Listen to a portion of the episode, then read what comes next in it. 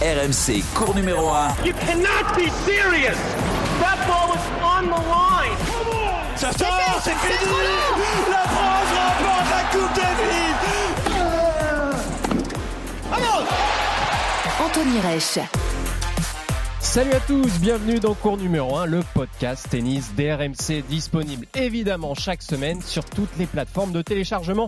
Et n'hésitez pas, hein, comme toutes les semaines, le petit conseil, la petite astuce à vous abonner à, à, à cours numéro 1 pour ne louper aucun épisode ou réécouter d'anciens épisodes des saisons précédentes. La première à entrer sur le cours a dû ranger un peu les raquettes de façon précoce à seulement 26 ans, mais avec le recul, elle aurait peut-être bien aimé être maman pendant sa carrière.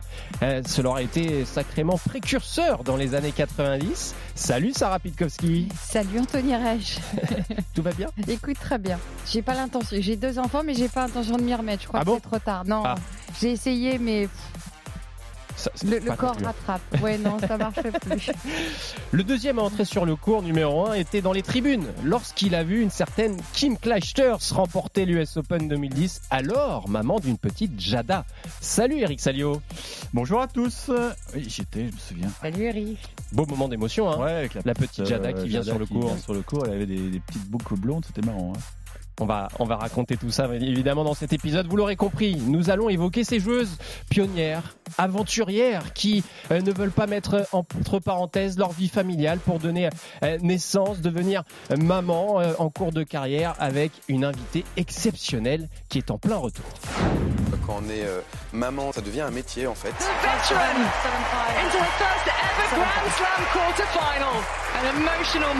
the.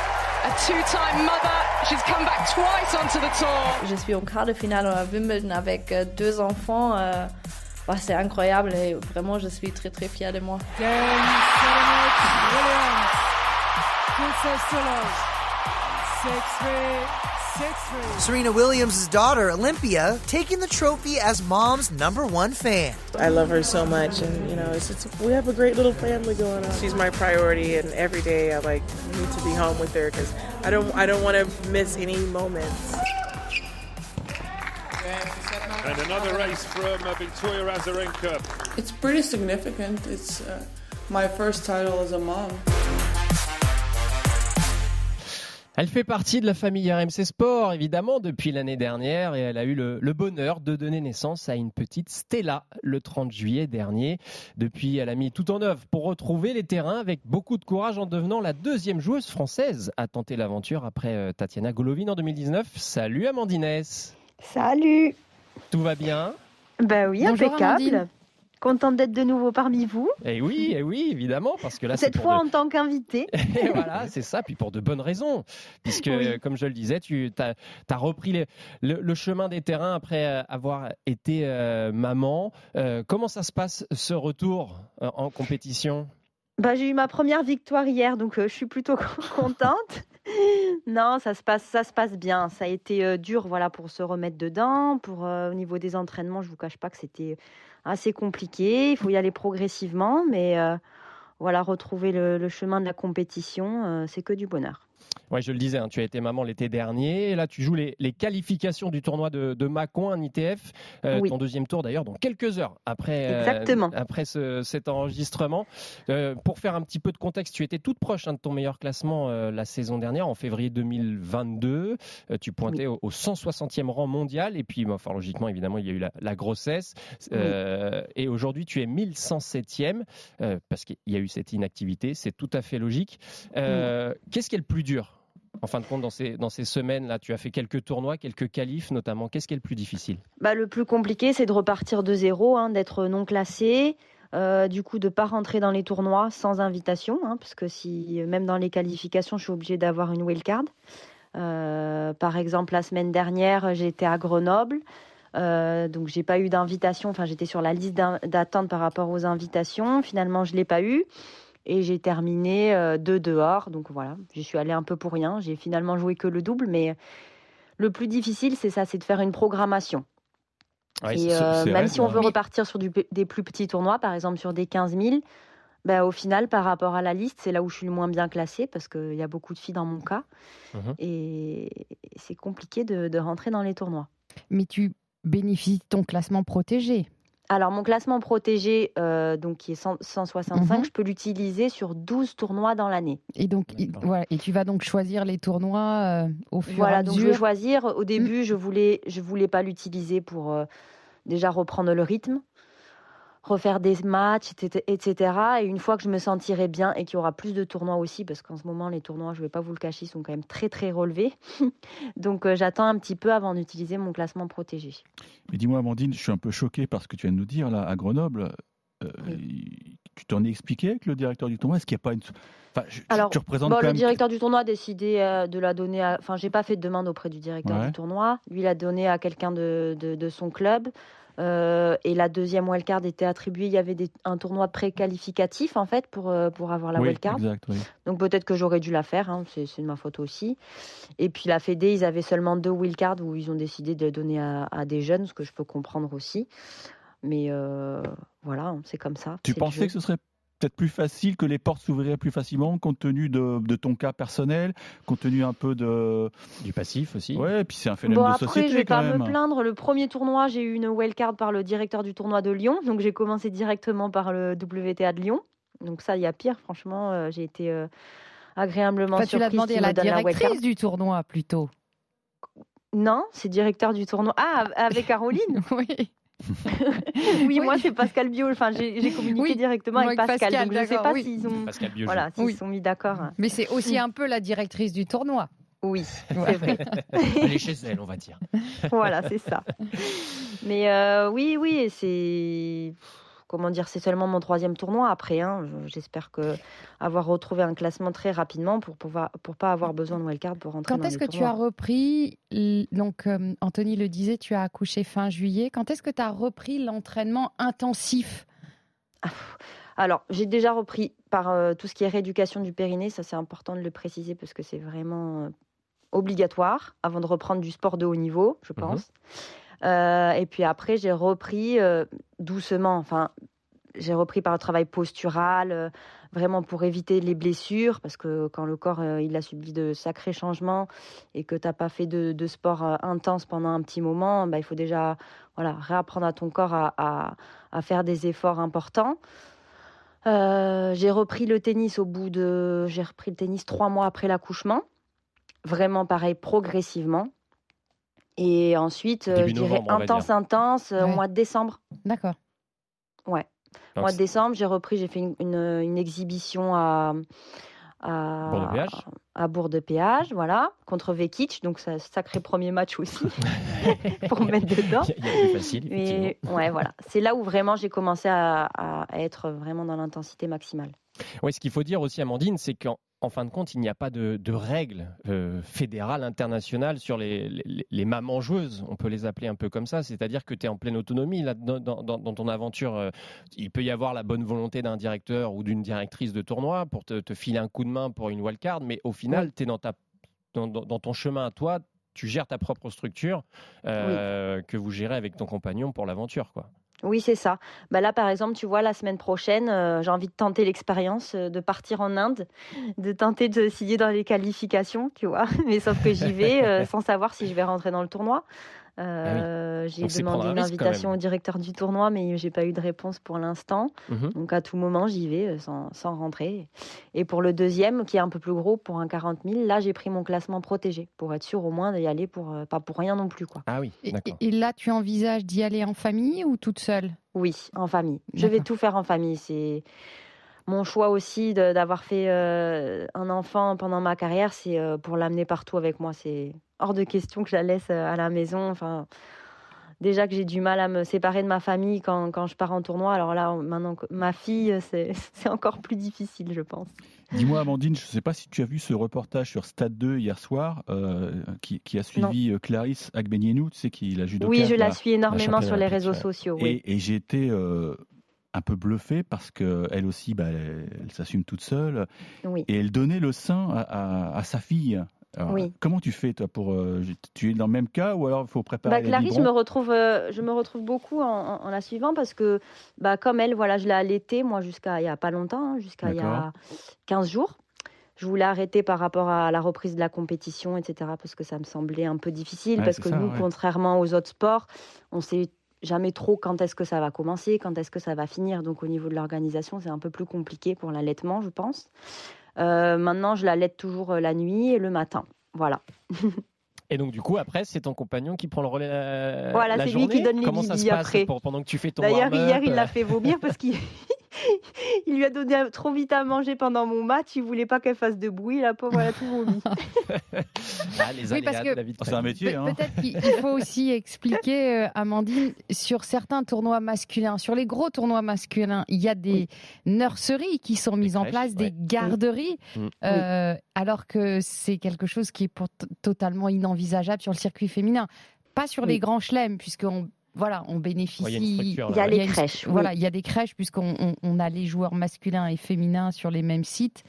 Mais Oui. c'est vrai que sur certains tournois, il y, a la, il y a la crèche et des nounous qui sont là pour garder les, les enfants Oui. pendant que euh, les papas et voir les mamans suivent les matchs. Alors que sur le circuit Oui. féminin, là, on- je pense qu'on est encore loin de ce genre de, Mais de- c'est- d'infrastructure.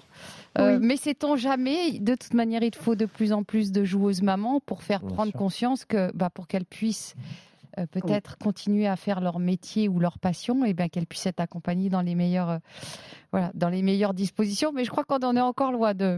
Oui, je pense qu'on en est encore loin, mais il y, en a de plus en plus. hein, là, avec Osaka, Svitolina, peut-être que ça fera bouger les choses. Oui, peut-être. Mais après, d'un autre côté, ouais. je me dis que je me dis que ces filles-là, elles ont les moyens de se payer une nounou aussi. Donc, euh, on n'est pas Oui. dans le même cas de figure non plus. Oui, mais c'est pas parce que tu as les moyens qu'il faut pas Oui. que le circuit s'adapte. Bien sûr. Tu, tu Oui. vois, et c'est là où euh, je, je comprends ce que tu veux dire, mais malgré tout, ce serait une, une sacrée évolution de, Oui. de pouvoir euh, organiser ça. Alors peut-être pas sur le premier circuit, mais que sur le circuit WTA, ça puisse être mis en place. Ce serait une, une réelle avancée. Bien sûr. Mais- Exactement. Mais, là, justement, comment tu es accueilli là, sur les, les premiers tournois euh, euh, Est-ce que Stella, elle est accréditée partout? Elle peut rentrer dans toutes les zones ou pas? Comment ça marche? Bah, là, bah, oui, je lui ai fait son premier badge à Lyon, c'était assez rigolo. Et euh, bah, Stella, c'est la mascotte des tournois. hein. Tout le monde est gaga d'elle. c'est marrant, il y a des, joueuses qui me parlaient jamais avant, maintenant elles viennent me parler, elles sont complètement gaga avec Stella. Ouais, c'est- C'est assez rigolo, ouais. Ah, Justement, Sarah, tu parlais de ces, ces structures euh, dans, dans les mamans joueuses aussi euh, célèbres des dernières décennies. On peut citer évidemment Serena Williams, Margaret Court, euh, évidemment beaucoup Donc, t'es plus. pas obligé de remonter aussi loin. C'est hein. la référence que m'a donnée Eric. Non, mais alors- Mais attends, mais attends, non, mais les remporté si, un si. grand chelem en tant maman. Oui, Il faut en- finir la, Oui. la phrase. Voilà, et Kim Clijsters qui ont remporté un grand chelem en tant que maman. Et une autre rapport. joueuse que tu as connue et que tu connais très bien, Amandine, c'est Tatiana Maria, la joueuse Eh euh, oui. allemande qui a fait demi-finale à Wimbledon. Oui. Et elle nous racontait, a raconté à, à Eric la, la saison euh, dernière, justement, bah, comment ça se passe à Wimbledon euh, pour euh, les joueuses maman. Écoute? Et ils sont où les enfants là? À, à la crèche, euh, sont, euh, sont encore là-bas. J'ai pas vu encore parce que si je vais là-bas et la petite elle me voit, so- c'est fini après. Pour ça, euh, yeah, j'attends et après. C'est la crèche du, du club? Non, de, yeah, de Wimbledon, la crèche de Wimbledon. qu'elle est extraordinaire. Elle est yeah, super ici parce que les enfants mangent ensemble, ils font le- la peinture, euh, beaucoup de, ouais, beaucoup de trucs à la fin et c'est vraiment, c'est vraiment chouette. Ah, on le voit, hein, ça décharge complètement quand même hein, dans, dans ce genre de tournois qui ont une importance la plus grande du, du circuit. Amandine, c'est clair que là, c'est une vraie, un vrai coup de main pour vous. hein, quand vous Ah bah êtes oui, oui, clairement. Et puis ça leur ça permet aussi aux enfants d'être tous ensemble parce que voilà, ils vont pas forcément à l'école ou à la crèche comme des, des bébés euh, normaux. Et euh, du coup bah, ça leur permet d'être quand même au contact d'enfants aussi. Donc euh, je pense que c'est c'est un plus. Euh, Amandine, Tatiana Maria, on le sait, c'est une joueuse du TCP, donc tu, toi aussi tu la connais bien. Tennis Club de Paris. Elle t'a inspiré, son parcours t'a inspiré? Bien sûr, bah, Tatiana c'est une très très bonne amie, euh, voire une des meilleures amies que j'ai sur le circuit avec euh, son mari euh, Charlie. Donc on est très très proches d'eux et c'est eux qui m'ont aussi influencé. Ils sont toujours positifs. Voilà, on, aime bien avec euh, Thomas rester avec eux parce que voilà, il y a que des good, vibes avec eux. Et je lui ai parlé voilà du doute que j'avais par rapport à avoir un enfant pendant la carrière et puis ils m'ont tout de suite rassuré, voilà. Et puis de les voir au quotidien, d'être avec eux au quotidien, bah ça nous a donné aussi envie avec avec Thomas de, de tenter ce challenge et puis euh, voir comment ils sont heureux euh, aussi. Ben voilà, on s'est dit pourquoi pas nous aussi. Moi, j'ai une question par rapport à ta reprise de carrière. Est-ce que tu penses que il y a une forme de plafond de verre qui, qui pourrait ou qui a sauté sur le fait d'être maman en relativisant les matchs, la pression? Euh, est-ce que tu penses que ça peut être un atout pour aller, je te le souhaite, hein, décrocher encore un meilleur classement que ce que tu as eu? Bah écoute, là, c'est exactement le sujet sur lequel je voulais euh, aller parce que en fait, j'ai décidé de, devenir maman. Enfin, on en a discuté avec mon conjoint. C'était surtout à une période où ça allait pas très bien, justement au niveau euh, tennistique, où euh, j'avais l'impression de beaucoup m'entraîner, de faire tous les efforts et que ça payait pas forcément. Moi, j'ai toujours eu un problème avec la, un rapport avec la défaite, c'est-à-dire que je le vivais très très mal. J'étais à me mettre voilà en larmes après les matchs, vraiment me mettre plus bas que terre jusqu'au jour où je me suis dit là c'est plus possible, euh, plus possible d'être dans ces états-là après un match, euh, de ne pas être heureuse au final euh, en jouant au tennis. Et j'ai dit, je pense que la chose qui me manque, c'est voilà d'être maman. Et j'ai dit, ben, je pense que ça me permettrait aussi de relativiser après une défaite. Voilà, je sais, je saurais qu'il n'y a pas que le tennis parce que au final, il n'y a que le tennis dans notre vie. On, mange tennis, on vit tennis tout le temps. Et c'est vrai que quand ça réussit pas comme on veut, ben, on peut se mettre dans des états voilà, un peu de dépression mmh. ou euh, voilà, à se sentir très mal. Et là, de savoir ben, que j'ai ma fille euh, qui m'attend à la sortie du cours, ben, même après une défaite, voilà, de voir son sourire parce qu'elle ne va pas forcément comprendre que j'ai gagné ou perdu, ben, déjà, je pense que ça va m'aider vachement à relativiser. Donc à Gerland, c'était le cas. Tu étais heureuse d'avoir perdu heureuse, donc quand même pas Eric, ne transforme pas. Je serai jamais heureuse de perdre. C'était, c'était différent, quoi. C'était une défaite différente. C'était différent, ouais. C'était différent. Et alors, même si je, je, pense que je resterai toujours exigeante avec moi-même et que voilà, il y aura toujours cette frustration après les défaites, ce qui est normal. Hein. C'est le jour où, où on sort d'un match où on n'est pas déçu d'avoir perdu, c'est qu'il y a un problème aussi. Mais euh, sur, ne pas se mettre dans des états voilà de dépression et d'être vraiment mal euh, dans sa peau après les défaites ou après euh, voilà, des échecs. Euh, je pense que c'est surtout là le, plus important. Quel objectif tu te donnes, Amandine? Est-ce qu'il y a une deadline, par exemple? Je ne sais pas, six mois, huit mois, un an de compète dans, ce, dans ce, cette formule-là? Bah écoute, je me mets pas forcément de deadline. Après voilà, donc comme je l'ai dit, j'ai 12 tournois utilisés pendant un an. Donc voilà, on, verra, on fera le point dans un an, on voir où j'en suis. J'espère au moins euh, retrouver un classement qui me permettra de jouer les qualifications de Grand Chelem. Et puis, euh, on verra par la suite. Puis, comme a dit Sarah, pourquoi pas euh, finalement trouver un meilleur classement qu'avant. Donc là, concrètement, on te verra Roland, forcément. Tu penses ben, brûler ton classement protégé ou tu penses qu'Amélie Moresson va penser à toi? Écoute, à moi de bien jouer aussi. Hein. Euh, il y a ce système de wildcard euh, pour gagner, euh, tu sais, avec les tournois français. Oui, il y a la, race, exactement. Voilà, moi je l'ai commencé un peu en retard. C'est un peu compliqué. J'avais quatre tournois de retard. Donc je pense que ça va être compliqué. après, on ne sait jamais. Euh, voilà, un mois de bien jouer, on verra. On verra si je me sens de le prendre mon classement mhm. protégé, si je, si je demanderai une wildcard. Évidemment, idéalement pour moi, ça serait de demander eh une wildcard pour euh, ensuite utiliser pour Wimbledon, l'US Open. C'est mhm. sûr que ça m'aiderait énormément. Eh oui. Et voilà, un mois de. Après, si, on remet dans un contexte, euh, on, accompagne aussi en donnant des wildcards à des joueurs qui font leur dernier tournoi quand c'est la fin de carrière. Je parle du tournoi de Roland Garros oui. je pense qu'il y aura une réflexion dans ce sens. oui. la symbolique est forte, évidemment. Donc on accompagne dans la fin de carrière. Ça me paraîtrait quand même un peu étrange qu'on n'accompagne pas pour remettre le pied à l'étrier. Mais après, ça dépend aussi de, ça dépend de plein de choses. C'est-à-dire que ça, dépend du, du, volume de joueuses françaises qui sont potentiellement euh, wildcardables, si je peux dire comme ça. Euh, non, mais c'est bien que ce podcast existe parce que tu as vu la polémique sur, euh, sur la voile, là. Oui, le boucan que ça a fait sur le vent des globes je pense que là, euh, Amélie Mauresmo, on rappelle, une navigatrice qui a du coup été euh, mise hors course entre guillemets à cause d'une grossesse puisqu'elle n'a pas pu. Euh, et que finalement, le, finalement, le, sponsor a décidé de sortir du Vendée Globe. Donc oui, mais mais ce, sujet-là des mamans est un, sujet beaucoup plus large. Est-ce que ce dont je me réjouis aujourd'hui, là où on en parle, c'est-à-dire en, en, en 2023, c'est que je, réfléchissais en, venant sur le podcast en disant, mais finalement, est-ce que je me demandais en fait quelle est, quelle est la première chose qui a permis à des joueuses de penser à être maman sur le circuit? Euh, je me disais, est-ce que c'est la volonté de la joueuse et de l'évolution de nos sociétés?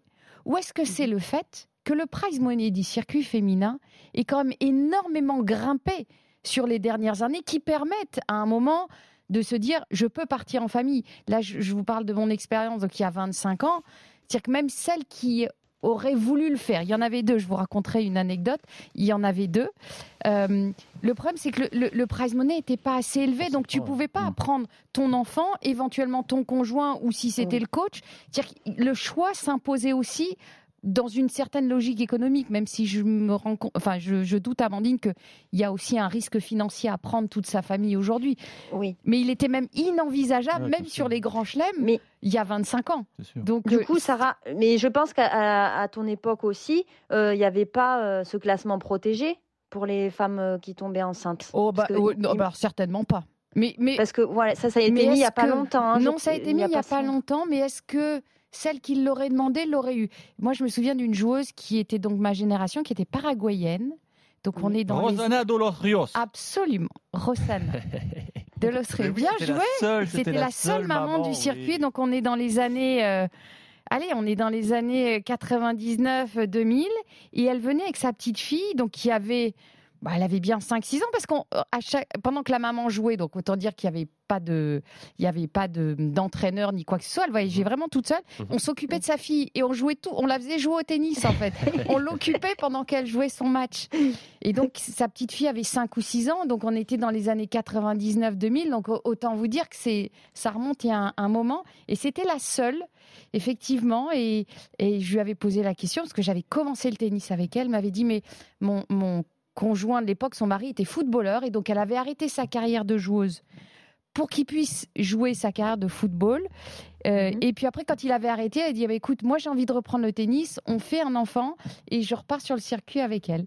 Et c'était c'était assez étonnant. Il venait quelquefois sur le circuit aussi, mais il n'y avait pas de classement protégé. Mais je il faudrait que je me renseigne, mais je pense qu'on lui avait quand même donné des wildcards et un classement protégé. Elle a peut-être utilisé le terme blessure, parce que les six mois de blessure, on les avait toujours. Le classement protégé quand tu étais éloigné des, comment dire, des, terrains pendant six mois. Donc, euh, j'ai envie de dire, elle a peut-être utilisé ce process-là. La grossesse, c'est une belle blessure. Oui, non, mais maintenant, on prend les choses comme elles le sont. Tu as raison, mais je, je pense qu'elle avait dû utiliser ce, voilà, ce levier-là à cette époque-là. C'est comme euh, Pironkova, elle a attendu vachement longtemps après, sa, après son accouchement pour revenir. Parce qu'en fait, on peut décider d'arrêter trois ans si on le souhaite. Mhm. Ok. Voilà. Donc, euh, si tu bénéficies, ans... d'accord, tu bénéficies de tes 12 wildcards jusqu'à 3 ans au moment où tu as donné naissance. Euh, oui, c'est ça. C'est ça. On t'aurait pu prendre potentiellement un peu plus de temps pour toi si tu avais voulu. Aurais mais oui, tu me sens bien pressé, Amandine, quand même. Hein. non, mais je ne vais pas attendre 3 ans. Hein. non, mais j'ai déjà 30 ans, j'ai pas envie non plus. Euh, voilà, c'est pas le. Bien sûr. C'est déjà difficile, je pense, de s'arrêter un an. Enfin, là, de retrouver le rythme des matchs, etc. etc. Là, à l'heure d'aujourd'hui, de s'arrêter trois ans, euh, c'est compliqué. Hein. Bah moi, je le train en marche. Pas comme ça. Reprendre le train en marche, le circuit, le niveau. C'est non, là, c'est. Je pense que plus on retarde, plus c'est compliqué. Plus la marche risque d'être compliquée quand même. Hein. Oui, et, le papa là-dedans, là, le papa, il a un rôle fantastique, non? Ah bah lui, il, vit sa meilleure vie. Hein. Non, mais comment ça fonctionne? Euh, Comment vous êtes organisé justement là sur cette année 2023, Thomas, qui, est ton conjoint? Comment, ben, ça fonctionne voilà, pour lui? il va, il va voyager avec euh, nous, euh, il va faire nounou. tout le monde l'appelle la nounou. il garde la petite, c'est pas facile tout, tout, le temps parce qu'elle demande beaucoup, beaucoup d'énergie, voilà, beaucoup d'attention, comme beaucoup de bébés. Hein. Mais euh, il, a mis son job entre parenthèses? Comment? Il met son job entre parenthèses? Bah oui, voilà. Il met sa vie, même entre parenthèses, j'ai envie de dire. Mais euh, voilà, on, prend des risques, mais c'est un sacré challenge qu'on se lance. Mais euh, je pense que c'est un, très beau challenge. Justement, le rôle des, des, maris, des conjoints, il est ultra important. On le voit dans ce que tu nous, nous bah, racontes, Amandine. Hein. c'est ça. En fait, je pense aussi que si euh, le mari ne peut pas voyager, le fait de faire un enfant, c'est très compliqué parce que bah, voyager toute seule avec sa fille, ça me paraît très très compliqué. Mmh et même impossible. et de laisser son enfant chaque semaine à la maison avec le papa, bah, c'est pas c'est pas envisageable non plus. Donc à partir du moment où le conjoint ne peut pas suivre, c'est c'est inenvisageable, oui, bien sûr. Tatiana, Maria, pardon, d'ailleurs, nous te disait ça, Eric, à Wimbledon la, saison dernière. On, l'écoute, on est à peu près dans la même situation.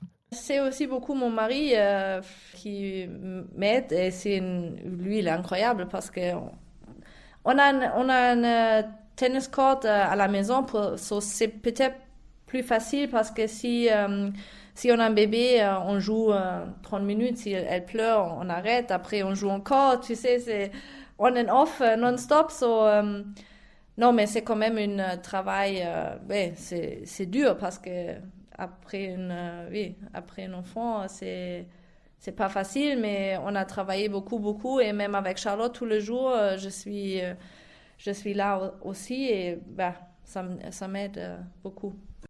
Non, mais je rajoute un truc sur Tatiana Maria. Elle avait des journées incroyables à Wimbledon. Parce que Charlotte, je crois qu'à l'époque, elle avait 8 ou 9 ans. Elle réclamait donc de jouer au tennis tous les matins. Donc, elle allait au club de Wimbledon, elle jouait sur les, les cours indoor avec sa fille et ensuite, elle préparait ses matchs. Et je peux vous dire que Charlotte, enfin, je pense qu'Amandine la connaît, elle a un niveau incroyable. Et moi, j'ai qu'une trouille, c'est qu'elle n'ait pas le passeport français. Parce que non mais c'est vrai. mais, pourquoi tu veux qu'elle ait le passeport français? Mais parce qu'elle a trois passeports possibles. et il faut absolument qu'on sécurise Charlotte Maria. C'est une future championne. Tu es d'accord avec moi, Amandine? oui, bah oui, je l'espère, je l'espère pour elle. Mais t'inquiète pas, elle a le passeport français. Après, oui, c'est elle qui décidera si elle veut jouer pour la France ou pas. Bah voilà. c'est au pays qui déroulera le, tapis rouge, eh qui, qui, permettra. Ça c'est Charlie qui va, ça c'est Charlie qui va faire les négociations. C'est ce qui m'inquiète. Ouais, bah non, mais c'est vrai que, en fin de compte, c'est une structure complète et, et on, on, le voit, il y a d'autres disciplines où des, des joueuses ou athlètes euh, donnent naissance de plus en plus. On a parlé de Clarisse Méninou, on peut, on peut citer aussi la footballeuse de mmh. l'Olympique lyonnais, Amel Majri, qui revient aussi sur les terrains depuis quelques semaines. Mais en France, il manque quelque chose, contrairement par exemple aux États-Unis où il y, a, il y a un cadre un peu plus complet, c'est euh, une loi, un texte de loi pour euh, tout ce qui est assurance, travail, cotisation. Ça n'existe pas. Il y a un, petit vide juridique qui manquerait peut-être ça, ou à défaut en tout cas que les fédérations internationales s'emparent un peu plus des sujets quand même dans, différentes disciplines. Amandine? Bah oui, puis surtout le tennis, euh, comme je l'ai dit, euh, ben, si tu joues pas, tu gagnes pas d'argent. Mm. Euh, eh donc moi, j'ai touché un peu d'aide, mais comme quelqu'un de normal, c'est-à-dire les trois mois de congé maternité, mhm. alors que ben, j'ai arrêté mon activité pendant un an. Eh donc c'est là où est le souci, quoi. Et tes sponsors, tu as, as, un équipementier? J'en ai, lâché Non, ils ne vont pas lâcher à cause de ça. Non, bien sûr. Non. Euh, ah mais non, j'ai plus du tout de. Oh Même les raquettes, c'est compliqué. Ah euh, ouais. Euh, au niveau des vêtements, bah, j'ai plus rien. Voilà. Tu payes du coup tes, ton équipement toute seule, c'est ça Les raquettes, t'as fait bah, comment par exemple? C'est une question bête. C'est mais... Christina Mladenovic qui me donne ses tenues de match. Merci à elle, bravo Kiki. Non, mais ça, c'est. Ça, c'est des... Non, mais Sarah réagit là. Non, mais, plus là. Bah, je... Qu'est-ce que tu veux je te dis C'est désolant. C'est désolant. Après d'avoir des partenaires qui te financent ok, je, enfin, c'est pas que je peux comprendre, c'est incompréhensible, mais ne pas avoir le matériel pour faire son sport, c'est même pas le minimum, c'est totalement honteux. Vous vous, vous souvenez d'Alison Félix? La sprinteuse. la marque à virgule, quand elle dit qu'elle est enceinte, ils l'ont lâché. Ils l'ont lâché. le contrat, tout Donc, bon, euh, et, finalement, avec les années qui passent, on voit que bah, c'est pas quelque chose qui est pris en compte dans, les marques, mais euh, j'espère que j'espère qu'en en ayant un peu plus de visibilité, Amandine, en le voilà, en, faisant un peu de communication avec cours numéro exactement. Que On a des millions d'auditeurs, hein, tu mm. sais, Amandine. Hein, que tu, sais, ce qui est difficile aussi, c'est que j'ai pas forcément d'agent, donc. Euh... c'est nous, c'est nous tes agents, c'est nous, c'est bon. Voilà. On s'en occupe. Merci. Mais il y a un truc, je comprends pas. Euh, tu joues avec quoi comme raquette? Yonex. D'accord. Et là, aujourd'hui, il n'y a pas un contact qui peut te redonner tes raquettes? Alors d'aujourd'hui, euh, en France, non. Euh, j'ai écrit aux Japonais. Les Japonais m'ont dit qu'ils pouvaient me donner quelques raquettes, mais seulement pendant les distributions de Grand Chelem. Ah oui, donc il faut Ah que tu ailles oui. sur les grands chelems. Oui. C'est sympa. Donc le voilà, il faut que j'aille faire les grands chelems et mes raquettes, elles commencent à être un peu fatiguées là. Donc il va falloir que tu changes de marque et que tu choisisses une marque française ou, ou tu puisses avoir un contact Le, en le direct. problème, Sarah, euh, enfin là, c'est que la période pour changer de raquette, euh, Oui. c'était euh, plutôt au mois de décembre. Maintenant, c'est un peu tard. Mais c'est un modèle qui existe encore ou c'est le modèle de Caro Garcia Je sais pas, non? Bon, c'est le modèle de Caro. Ah bah alors, Caro Ils ont un appel.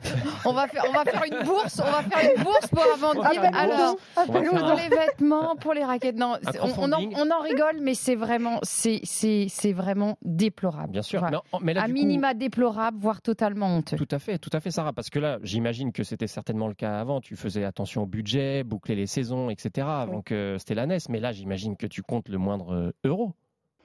Ben oui, oui, oui, oui, c'est sûr, c'est sûr. Après, euh, bon, j'espère pas en être au point de devoir acheter des raquettes. J'espère qu'on va trouver quand même une solution, quitte à attendre jusqu'à Roland Garros pour, pour avoir euh, des nouvelles raquettes. Mais au niveau du textile, bon, pour l'instant, euh, j'arrive à m'en sortir, comme je te dis, avec les tenues de Christina. Puis j'ai pas mal de tenues d'a- d'avant. hein. Mhm, bien sûr. Je mets plus des tenues neuves tous les, Oh, tous les mois comme, Cup, comme auparavant, mais bon.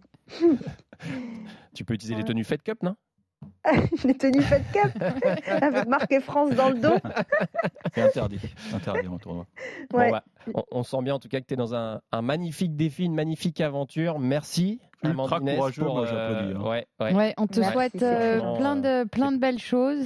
euh, C'est gentil. et puis de, de profiter effectivement des matchs parce que moi je crois beaucoup au fait d'avoir ce, cette petite chose au-dessus de sa tête qui fait que on a plus d'énergie et, euh, et, et- et on dit chez les joueurs de tennis que pour certains qui sont papas ils trouvent une sorte de sérénité et bien je te souhaite de trouver une sérénité pour remonter le plus vite possible au classement. C'est gentil, Sarah. Et on va, Merci on va faire un prono. On va se voir porte d'Auteuil dans quelques Ouais, mois. Ah, c'est ça c'est sûr, sûr. mais- ça, Oui, mais pas au micro, sur le mais pas terrain. au micro, sur le terrain. Sur le On- terrain. Oui, et Mix. pas dans la cabine cette fois. hein. Merci Amandinès pour euh, ton temps. Bon courage pour Bon ce match deuxième tout à l'heure. qualif. Et puis euh, la à bientôt, à bientôt sur les cours. Merci Très vite. beaucoup. Merci beaucoup. Merci à tous les deux, Sarah, Eric. Merci. Un plaisir comme d'habitude. Et à la semaine prochaine pour de nouvelles aventures. Ciao, Ciao, ciao. Ciao. RMC, Cours numéro 1.